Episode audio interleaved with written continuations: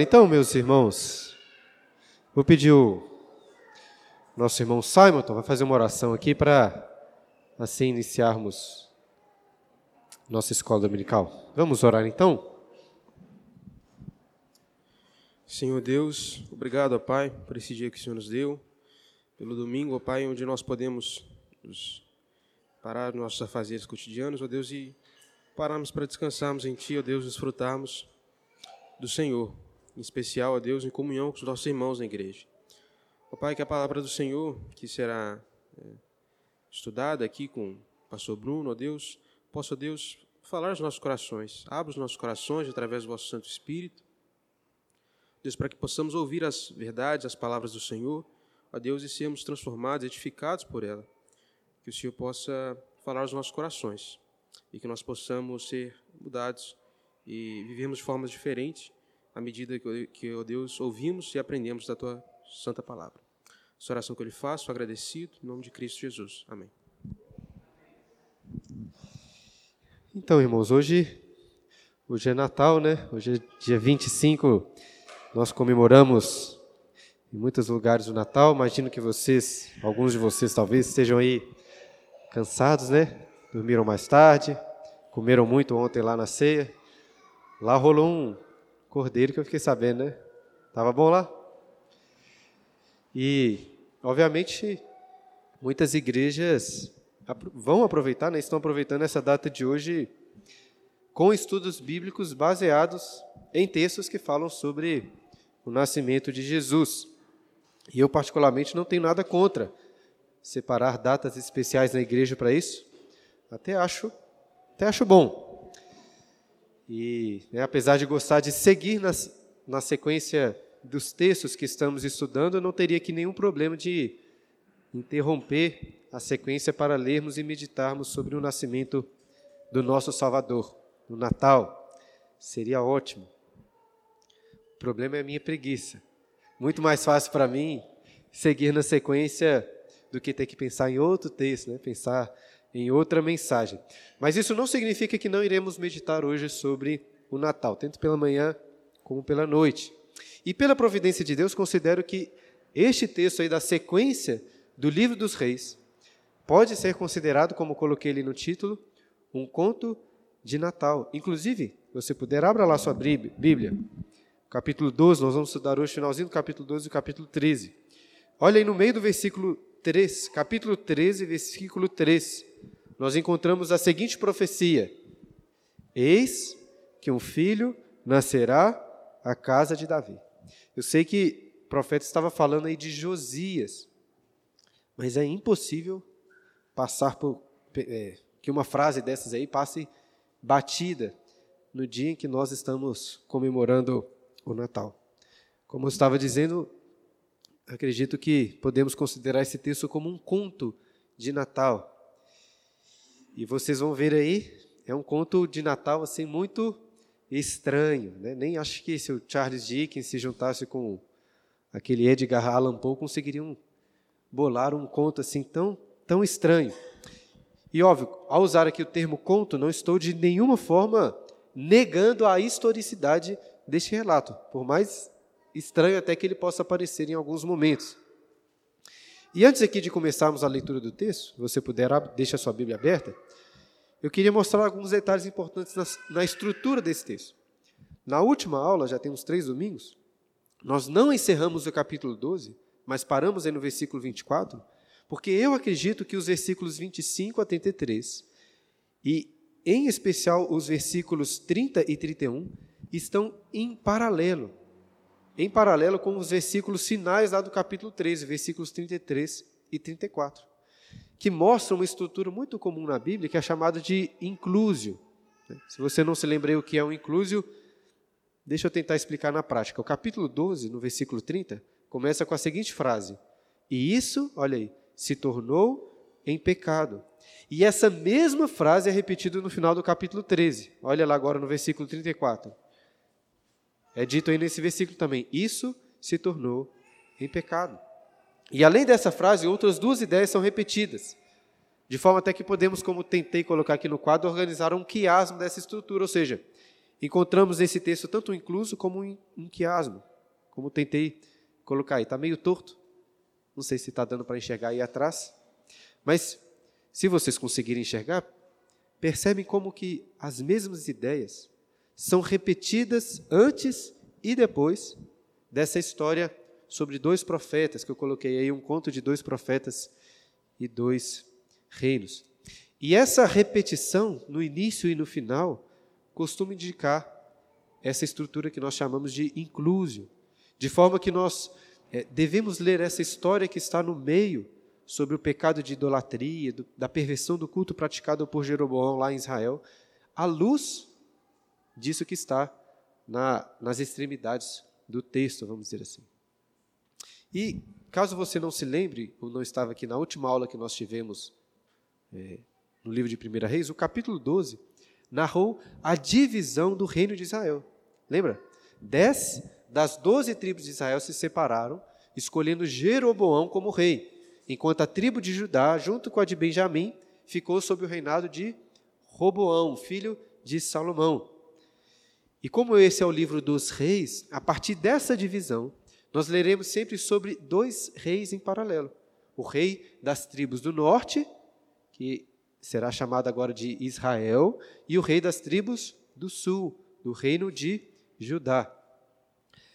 Porém, antes de começar a, a história destes dois reinos, o autor do livro, com uma capacidade literária, eu diria assim, extraordinário, registrou um relato para nós que serve como serve como uma espécie de parábola.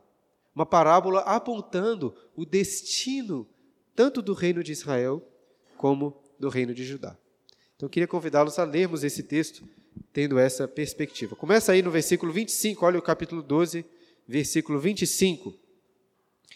É, Jeroboão edificou Siquém, na região montanhosa de Efraim, e passou a residir ali. Dali edificou Penuel. Disse Jeroboão consigo: Agora tornará o reino para a casa de Davi.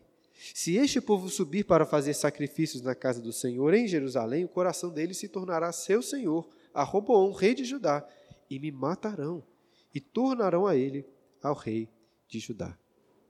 Na nossa tradução, o versículo 26 começa com: Disse Jeroboão consigo. Não é uma tradução errada, mas literalmente, e a, a corrigida fiel a, acertou nessa aí também, né? Nós vamos ver nesse capítulo que a corrigida fiel do Humberto melhorou. Mas literalmente o termo, o, o, o texto hebraico diz que Jeroboão disse ao seu coração, ao seu coração. E por que esse detalhe é importante?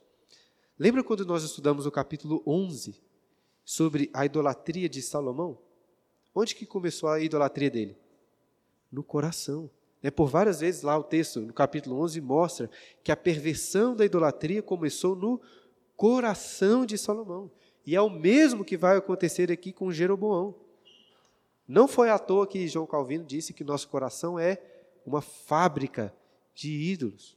Porém, o coração é do coração também que procedem as fontes de vida, como o próprio Salomão escreveu lá em Provérbios, capítulo 4, versículo 23.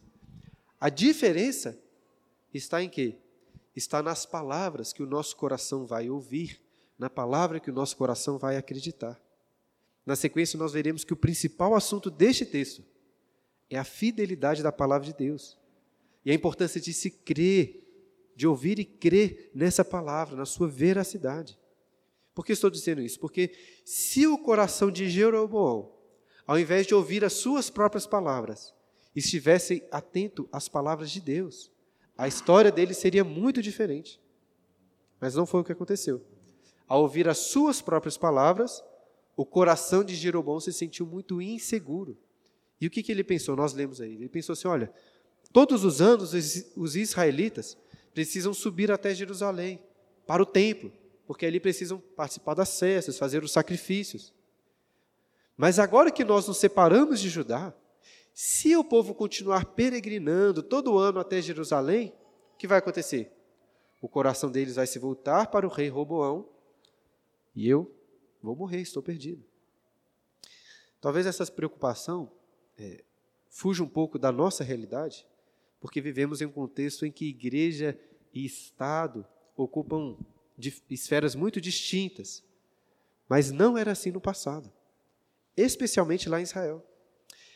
E olhando por este lado, até acho que a preocupação de Jeroboão aqui é muito razoável. O que ele está pensando tinha muitas chances de acontecer mesmo, considerando o cenário político, né, todo mundo descendo lá, ou indo, subindo para a cidade de, de, de Jerusalém. Porém, o problema, como eu disse, qual era o problema de Jeroboão? Que o coração dele não estava atento às palavras de Deus. E se estivesse, Jeroboão não teria nenhum motivo de insegurança no seu reinado. Por quê? Lembra lá no capítulo 11 que antes da divisão do reino, um profeta de Deus foi até Jeroboão e anunciou as palavras de Deus. Disse: Olha, você vai ser o rei das dez tribos. E a palavra do Senhor se cumpriu exatamente como tinha predito. Isso mostrava para Jeroboão que ele tinha motivos de sobra para acreditar na palavra do Senhor. Mas lembra que Deus não falou apenas que Jeroboão seria o rei. O Senhor disse que se Jeroboão ouvisse, estivesse atento, com os ouvidos atentos às ordens de Deus, andasse nos caminhos do Senhor, assim como Davi, o reino de Jeroboão seria estável. Ou seja, se o coração de Jeroboão estivesse atento à palavra de Deus, ele não teria qualquer motivo de preocupação. É, Agostinho, naquele livro A Cidade de Deus, ele comenta sobre essa história também, e ele diz o seguinte: eu notei aqui porque é uma referência legal. Ele disse: O rei Jeroboão de Israel, que tinha prova de que Deus era verdadeiro, quando obteve o reino que Deus havia prometido, estava tão distorcido em sua mente que não acreditou nele. Este, essa foi a raiz dos problemas de Jeroboão. Jeroboão não acreditou na palavra, não confiou na veracidade da palavra de Deus.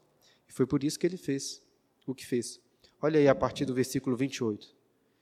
Pelo que o rei, tendo tomado conselhos, fez dois bezerros de ouro e disse ao povo: Basta de subides a Jerusalém. Vês aqui os teus deuses, ó Israel, que te fizeram subir da terra do Egito. Essas palavras aqui te lembram de alguma outra história? Na última aula, né, no último estudo, eu expliquei como Roboão, Roboão se parecia com Faraó e Jeroboão como uma espécie de Moisés aqui que livrou Israel. Mas Jeroboão não é Moisés. Os seus bezerros de ouro colocam ao lado da idolatria de quem? De Arão. Lembra lá em Êxodo capítulo 32?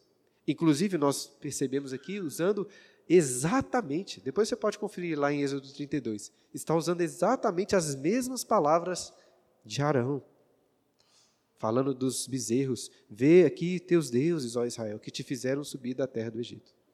E ele continua, versículo 29. Pôs em Betel, um em Betel e outro em Dan.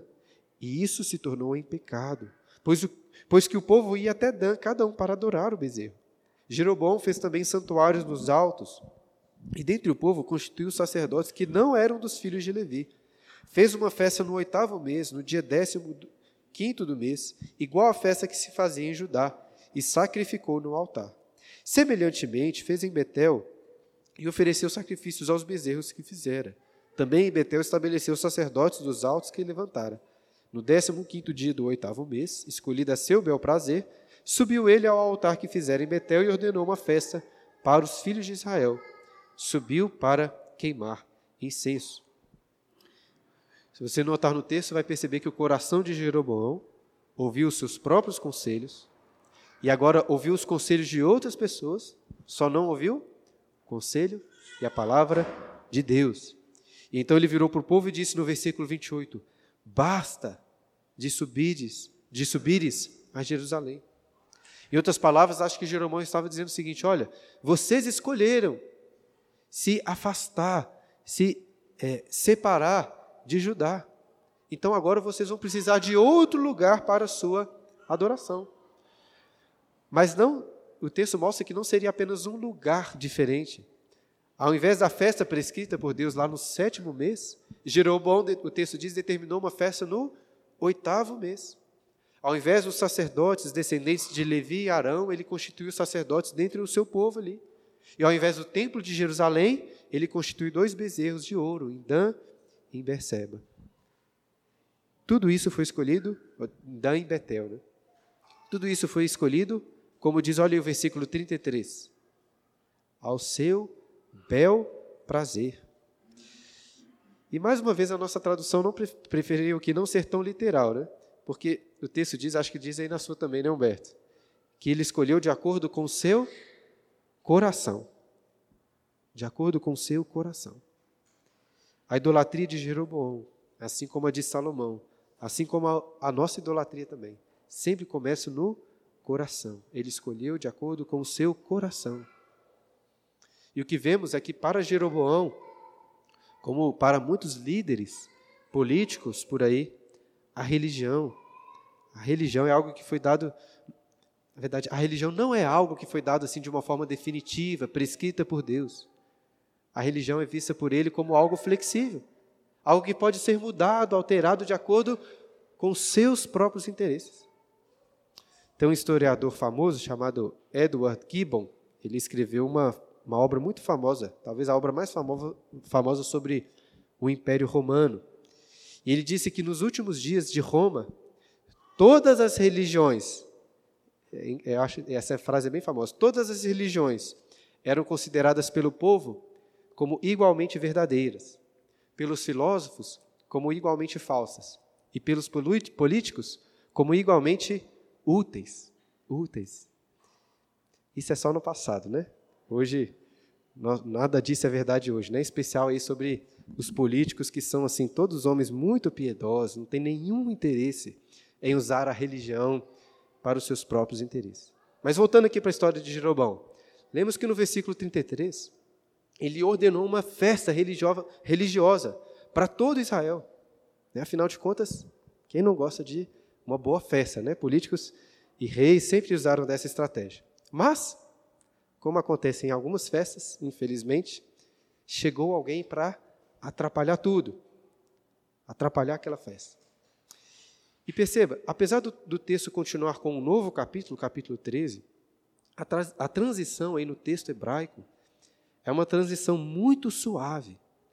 A, a narrativa continua de forma bem, bem natural. É como que mostrando assim, enquanto Jeroboão estava ali no meio da celebração, prestes a queimar incenso, apareceu alguém para estragar a festa dele. Olha o capítulo 13.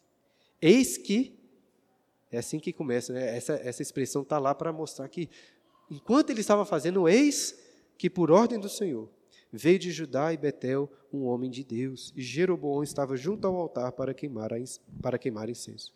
Clamou o profeta contra o altar por ordem do Senhor e disse: Altar, altar, assim diz o Senhor: Eis que um filho nascerá à casa de Davi cujo nome será Josias, o qual sacrificará sobre ti os sacerdotes dos altos que queimam sobre ti incenso, e ossos humanos se queimarão sobre ti. Então tente imaginar essa cena. Uma cerimônia solene, cheia ali de formalidades, o rei, Jeroboão, todo o povo em celebração, e de repente chega um homem apontando para o altar e dizendo: Um filho nascerá à casa de Davi indicando até o nome, Josias, profetizando que ele iria sacrificar todos os sacerdotes e que, que, que queimam incenso ali, sobre o aquele próprio altar, aquele falso altar, junto com os ossos humanos.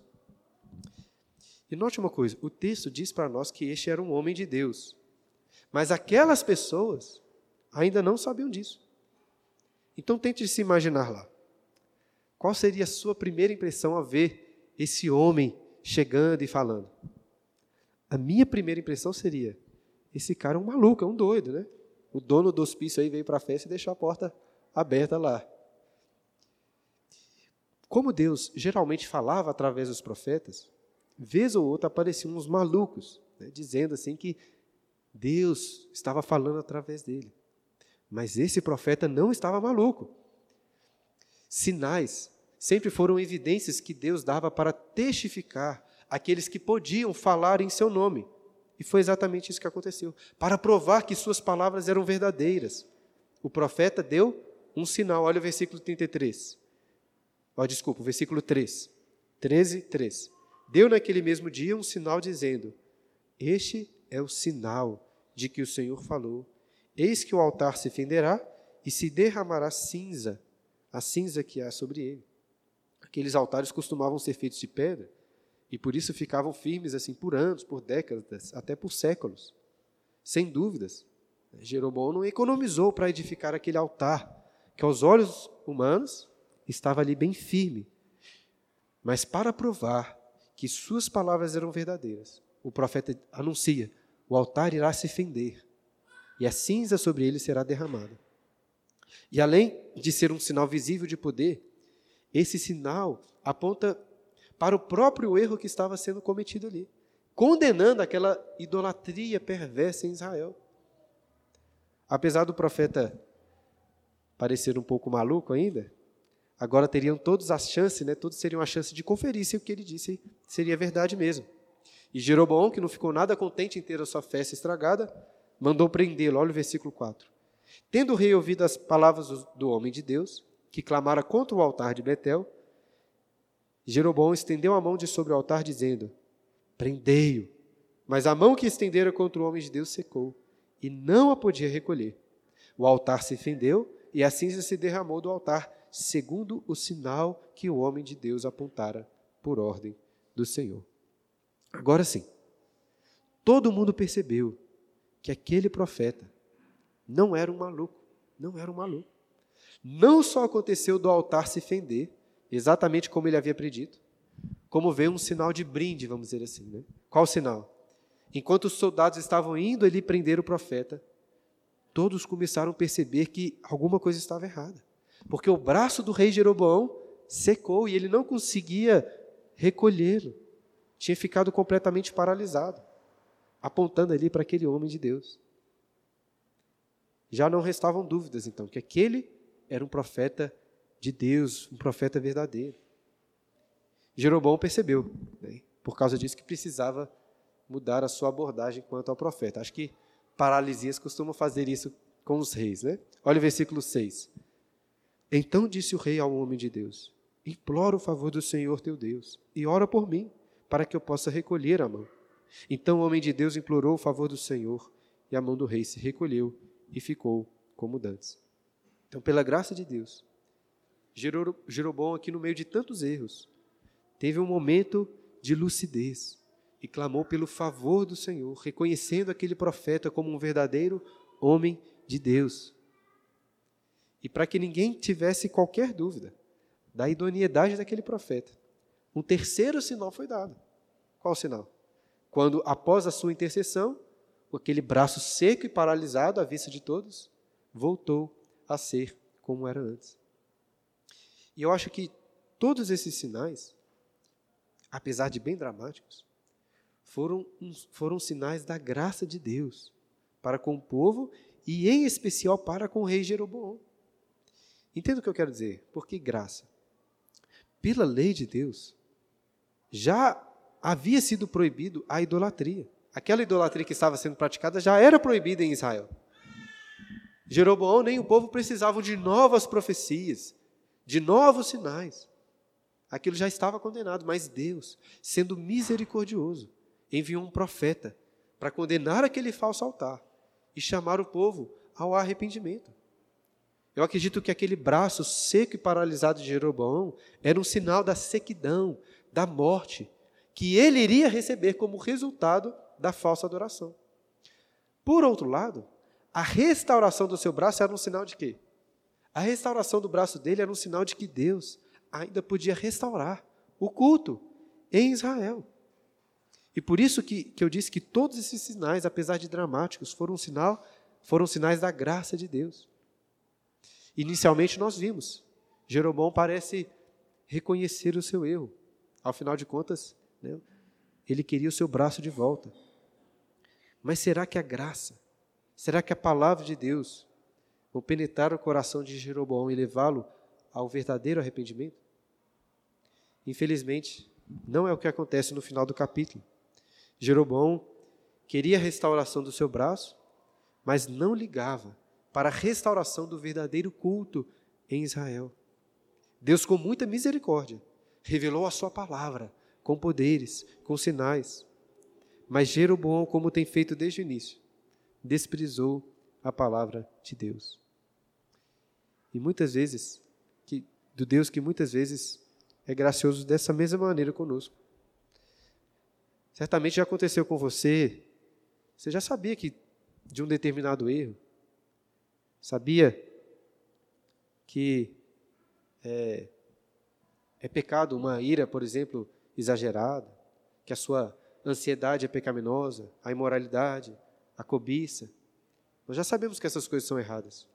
Mas mesmo assim, Deus muitas vezes envia alguma circunstância, envia até uma pessoa para nos chamar a atenção do erro, nos envergonhar daquilo e deixando muito claro assim: nossa, o que, que eu estou fazendo com a minha vida? Estou em grave pecado. Você já deve ter passado por um momento assim, né, que Deus revelou claramente a feiura, a malignidade do seu pecado, assim como fez com Jeroboão ao deixar ali aquele braço seco, paralisado.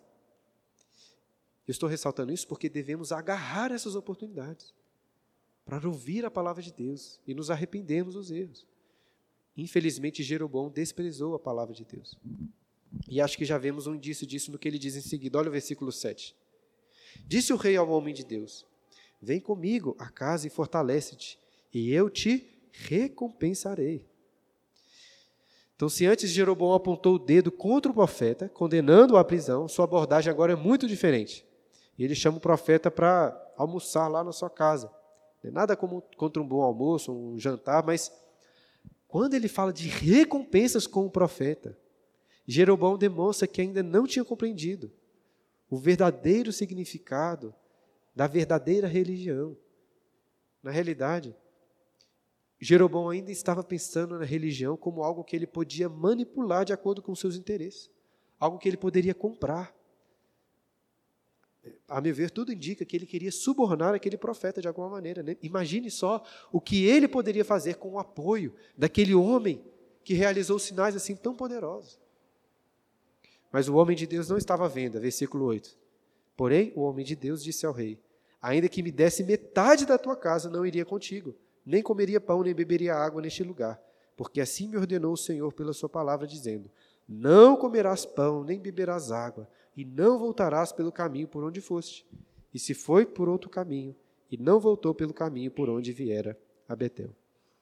O homem de Deus rejeita o convite, até com certo grau de repúdio, dizendo: Deus me proibiu de comer pão, até de beber água neste lugar. Creio que esse era mais um sinal para mostrar o quê?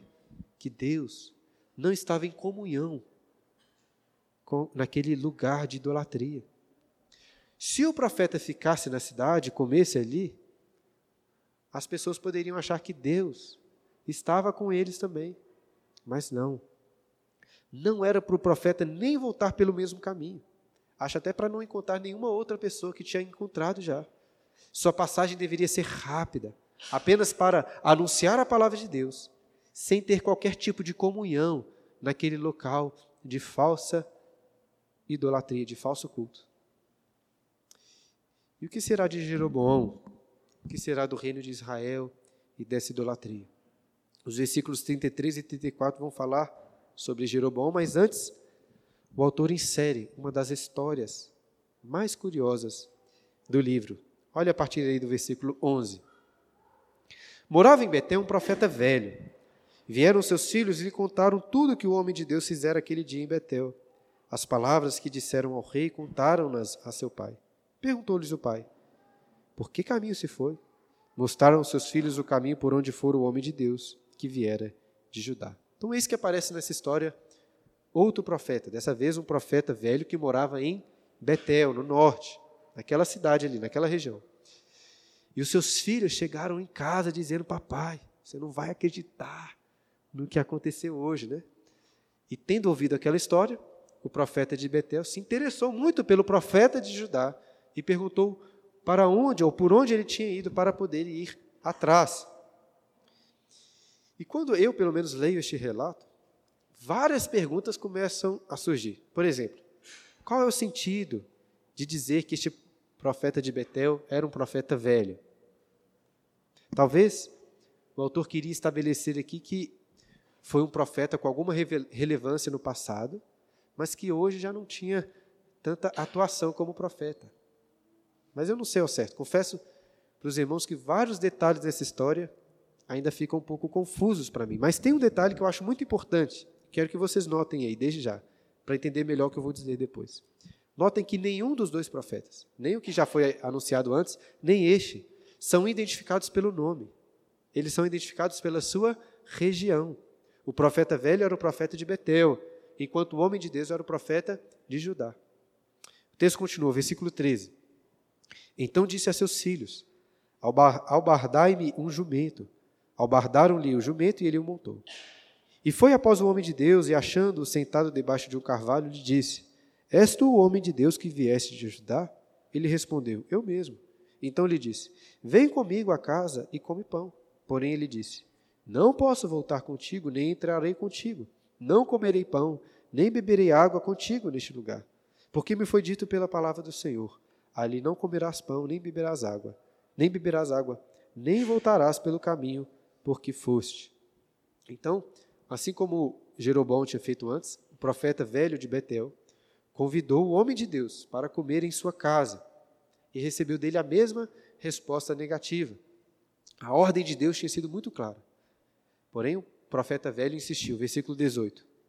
Tornou-lhe ele: Também eu sou profeta como tu. E um anjo me falou por ordem do Senhor, dizendo: Faze-o voltar contigo à tua casa, para que coma pão e beba água. Porém, mentiu-lhe. O que dizer sobre isso? Qual o motivo dessa mentira tão descarada? Qual era a intenção do profeta de Betel em relação a este profeta de Judá? Né? Será que, como Jeroboão, profeta velho, queria tentar se aproveitar daquele homem de Deus? Ou então será que ele simplesmente se interessou por ele? Queria oferecer ali hospitalidade? Será que ele queria testá-lo? É difícil saber o motivo. E talvez nem seja tão importante saber o motivo. O que nós precisamos saber é que o profeta velho estava mentindo e que na providência divina, que controla todas as circunstâncias, o profeta de Judá estava sendo testado, mais uma vez. Com Jeroboão ele passou fácil no teste. Mas agora o texto diz, versículo 19: Então voltou ele e comeu pão em sua casa e bebeu água. Então, aparentemente, sem muita discussão, o homem de Deus cedeu ao convite. Depois de algum tempo viajando, o profeta de Judá devia estar muito exausto. Nada parecia mais atraente para ele do que poder descansar no conforto de uma casa, comer uma boa refeição. Ele sabia que não podia voltar, mas quando ouviu as palavras daquele colega pastor, ele deve ter pensado assim, né? Deus viu a minha fome, viu o meu cansaço, enviou esse profeta aqui para me ajudar. E assim voltou feliz com com seu colega para comer na casa dele. Infelizmente, voltou para a sua perdição como uma ovelha para o seu matador. Olha o versículo 20. Estando eles à mesa, veio a palavra do Senhor ao profeta que o tinha feito voltar. E clamou ao homem de Deus que viera de Judá, dizendo: Assim diz o Senhor, porquanto foste rebelde à palavra do Senhor, e não guardaste o mandamento que o Senhor teu Deus te mandara. Antes voltaste e comestes pão e bebeste água, no lugar que, de que te dissera: Não comerás pão, nem beberás água. O teu cadáver não entrará no sepulcro de teus pais. Deus tem um perfeito senso de ironia, porque antes, aquele profeta mentiroso disse: Pode voltar para comer comigo. Deus me revelou que não tem problema nenhum. E agora, de forma irônica, Deus usa a mesma boca profética que enganou antes para dizer: Então, na realidade, você foi rebelde à palavra do Senhor e por isso o seu cadáver não vai entrar no sepulcro dos seus pais, ou seja, você vai morrer longe da sua casa. Tenta imaginar como que foi o clima ali naquela, naquela refeição, né? naquela mesa de refeição. O que devemos achar de tudo isso? E qual que é a sua opinião? Será que você fica com dó desse profeta de Judá? Afinal de contas, tadinho, né? foi, foi enganado, ele foi enganado. E parece muito injusto que o profeta velho não recebeu aqui nenhum castigo também, mas foi ele que enganou, ele que deveria morrer. É difícil responder alguns questionamentos. Me parece que não é propósito do autor entrar aqui nestes assuntos. O ponto principal do texto qual é? A veracidade, a importância da palavra do Senhor. E por que o profeta de Judá seria castigado? Olha o versículo 21. Foi dito aí no meio, né? Porquanto foste rebelde à palavra do Senhor. Ah, mas ele não sabia que estava desobedecendo a Deus. Né? O profeta falou que tinha aparecido um anjo. Mas ele devia saber. Esse profeta, acho que mais do que todos, devia saber o quê? Que a palavra de Deus precisa ser confirmada através de sinais. Não foi exatamente isso que aconteceu em relação à sua própria profecia logo antes. No entanto, ele prontamente aceitou as palavras daquele profeta mentiroso, sem nenhum questionamento. Ele desprezou a palavra certa que Deus havia dado, trocada, trocando por uma palavra mentirosa. Mas era uma palavra mais atraente. Como muitas vezes preferimos fazer também. Versículo 23.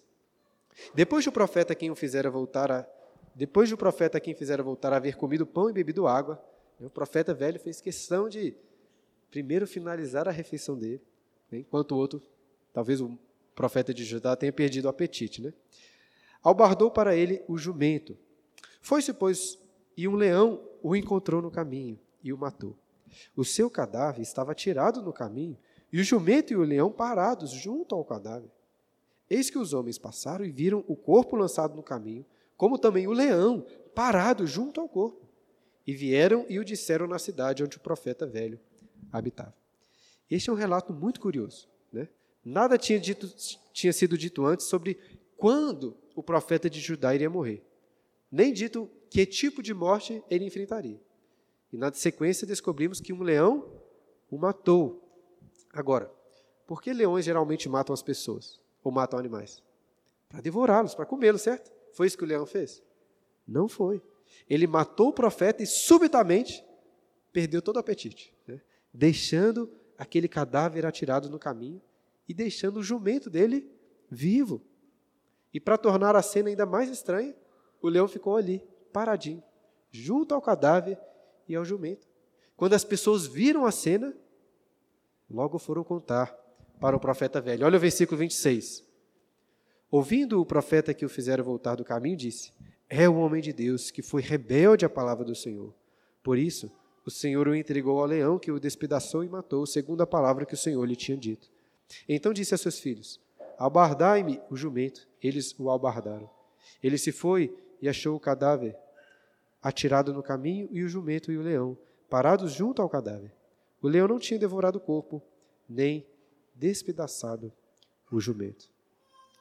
Então, quando ele chegou no lugar, né, não tinha ambulância, não tinha o pessoal do SAMU, bombeiros, nem a guarda florestal para cuidar daqueles animais. O que tinha era um cadáver no chão, ao lado de um jumento e ao lado de um leão. O que, que isso tudo significa?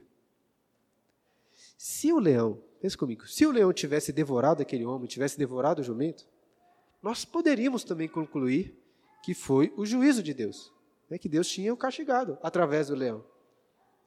Mas qual é a questão?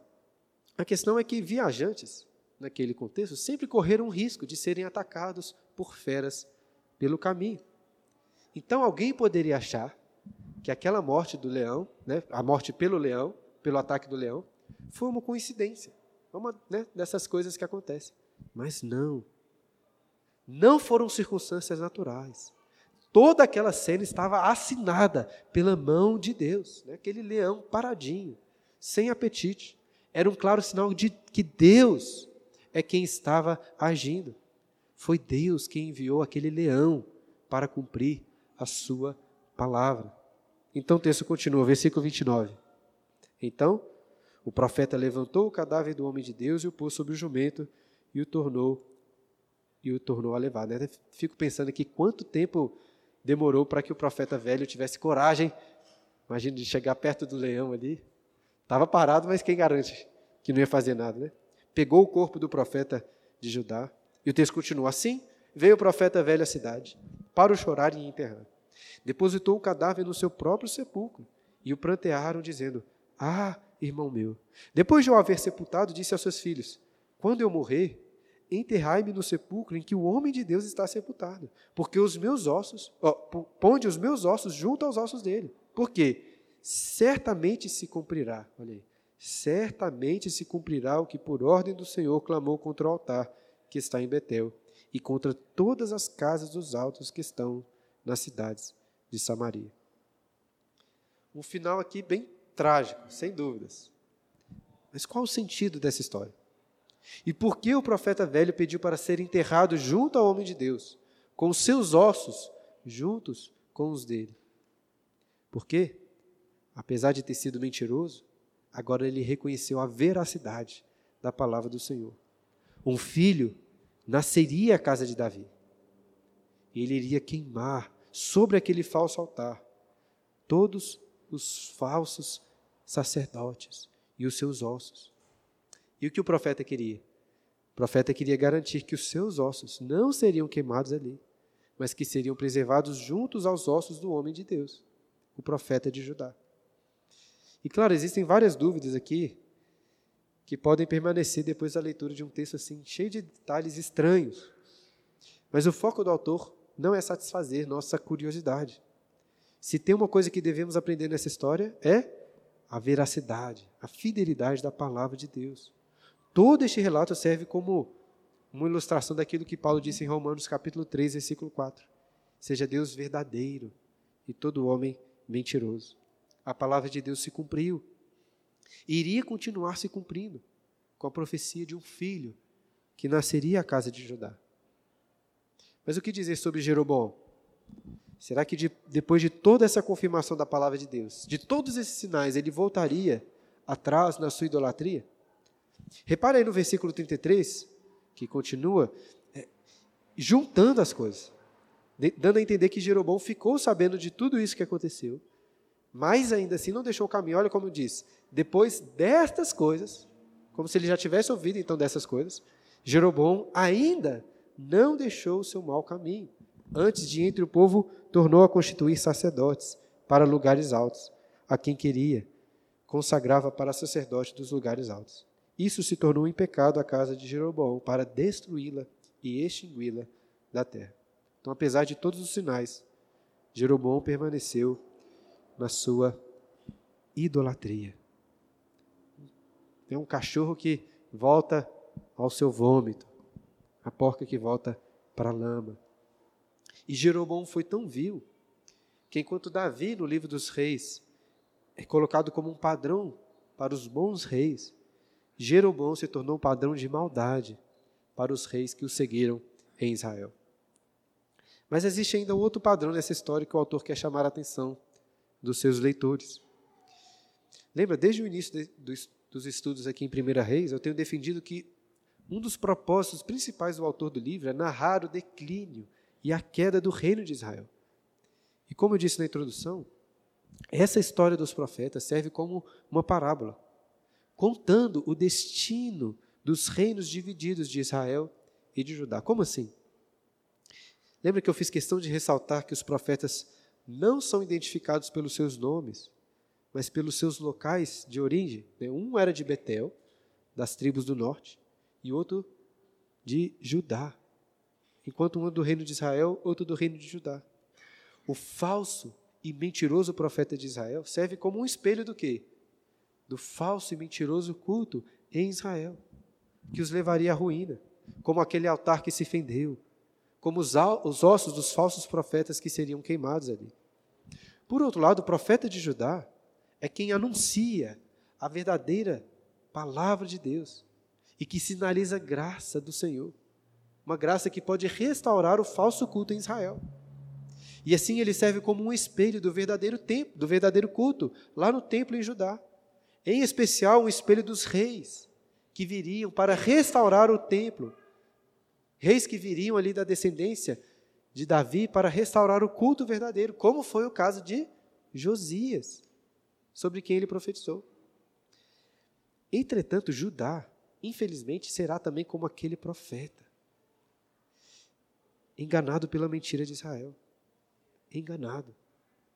Eu até estava pensando, é curioso que existe um foco muito grande no texto em relação aos jumentos.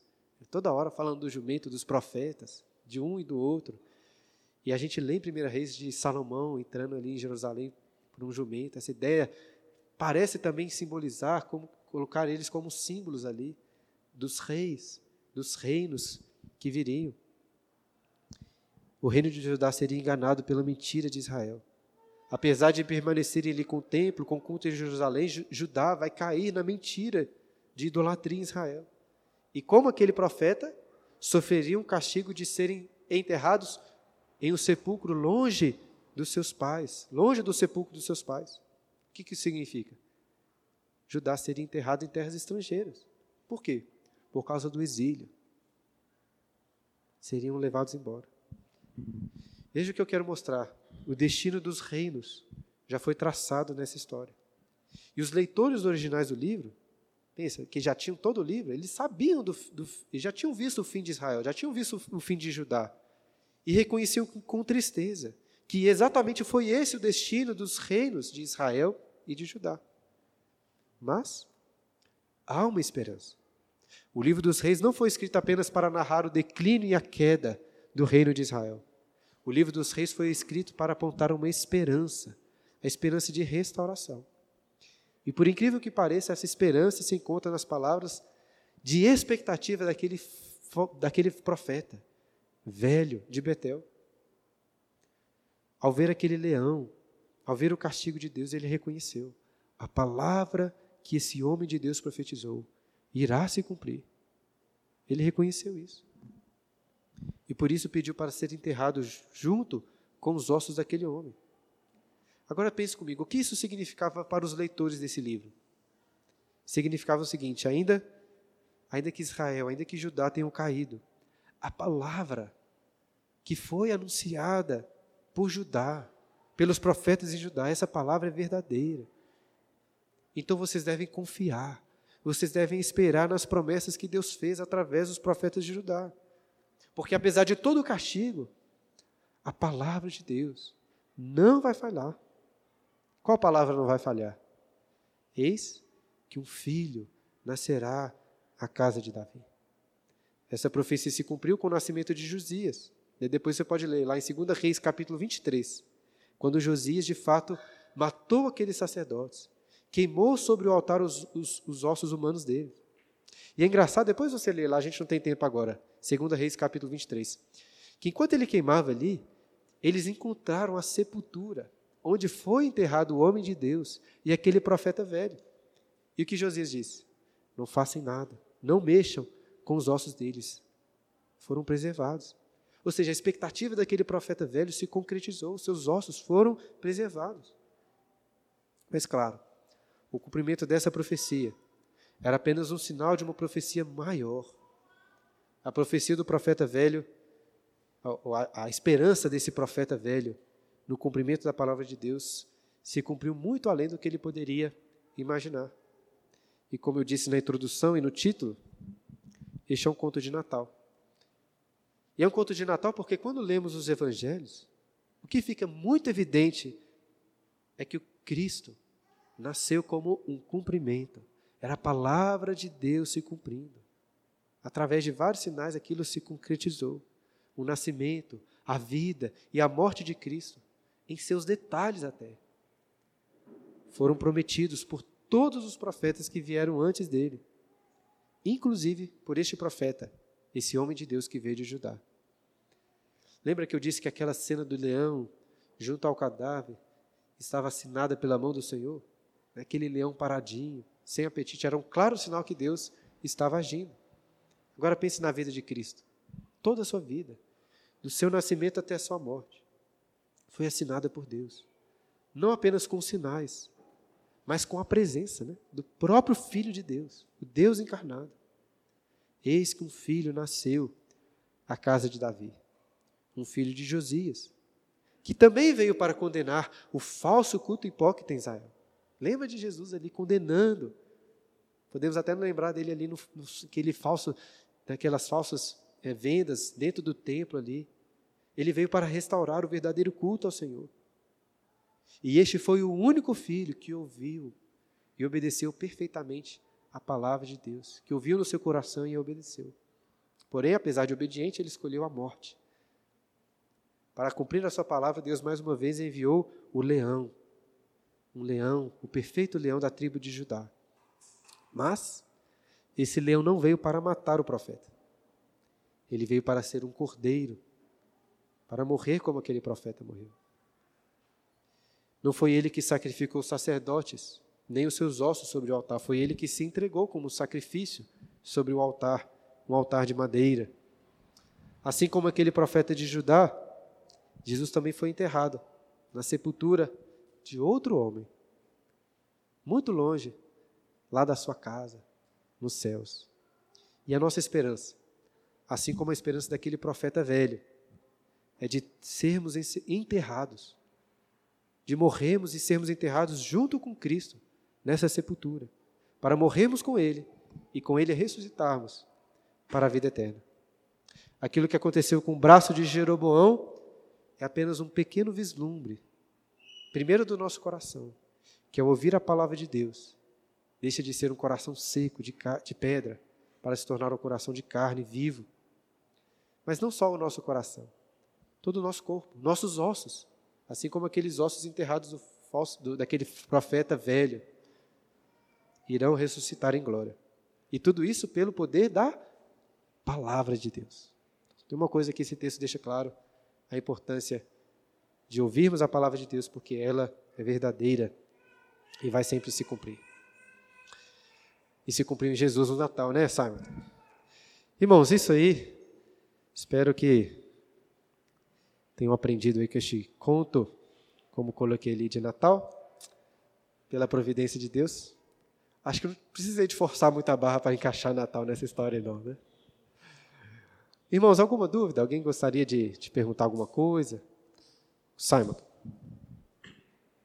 É, quando o senhor estava falando a respeito do Jeroboão, da, da questão do fim lá, né, do, do capítulo, quando ele fala, quando fala que ele permaneceu no mal, a gente pode associar isso com Hebreus, capítulo 6, no versículo, a partir do versículo 4, que fala lá que é impossível, pois, que aqueles que uma vez foram iluminados e provaram o dom celestial se tornaram participantes do Espírito Santo é, e provaram a boa palavra de Deus e os poderes do mundo vindouro e caíram sim, é impossível outra vez renová-los por arrependimento? Entendi. Não sei se os irmãos entenderam, né? O Salmo está perguntando se essa, esse retorno de Jeroboão ao, ao falso culto é, poderia servir como um exemplo daquilo que o autor aos Hebreus diz em capítulo 6, aqueles que provaram né, o Espírito, mas negaram agora é impossível para eles é, voltarem ao arrependimento, né, é, serem salvos. Parece que sim, Simon, parece que é uma boa relação. É, Jeroboão é um clássico exemplo de alguém que recebeu muito da graça de Deus, no sentido, não da graça salvífica, mas da graça no sentido de, de palavras, evidências, até manifestações da vida dele de restauração. Jeroboão né, recebeu de um profeta de Deus a palavra de que seria rei e se tornou rei. Ele recebeu um sinal visível ali do altar se fendendo, mas também do seu braço sendo restaurado. Para mim, esse, esse, esse, esse, detalhe do braço dele sendo restaurado, a vida novamente, é muito claro do, do que ele estava fazendo, porque ele estava apontando para o pro profeta. Né? Deus estava mostrando: olha, o que você está fazendo é uma loucura. Você vai, pra, você vai morrer com isso. Aí ele tem não só o sinal da morte, como o sinal da restauração. E mesmo vendo todas aquelas coisas, o texto termina dizendo que ele, mesmo com tudo isso, continuou na falsa adoração, no falso culto. Eu acredito que sim, ele prova essa apostasia que o autor dos Hebreus fala, que é uma apostasia é, impossível de arrependimento. Por quê? Porque o arrependimento está justamente em se voltar para o Senhor reconhecendo essas coisas. Uma pessoa que tem os sinais, tanto da morte como da graça, nega tudo isso, ela, ela não pode ser salva, nunca vai ser salva. Né? É impossível para ela mesma se, se voltar em arrependimento. Parece, parece sim um bom exemplo.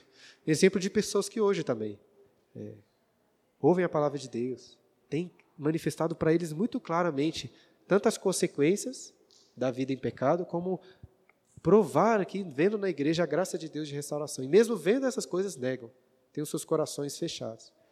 Parece que essas pessoas também são exemplos do que o autor dos Hebreus diz. Porque a preocupação do autor dos Hebreus é exatamente essa, né? de pessoas que estão na igreja, que ouviram todas essas coisas, que viram a graça de Deus, mas que agora estão voltando para falsos caminhos.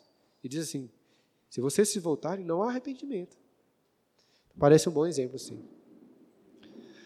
Mais alguma pergunta? Algum comentário? Alguém gostaria de aproveitar? Temos alguns minutos ainda. Então, beleza, irmãos. Vamos encerrar essa escola dominical.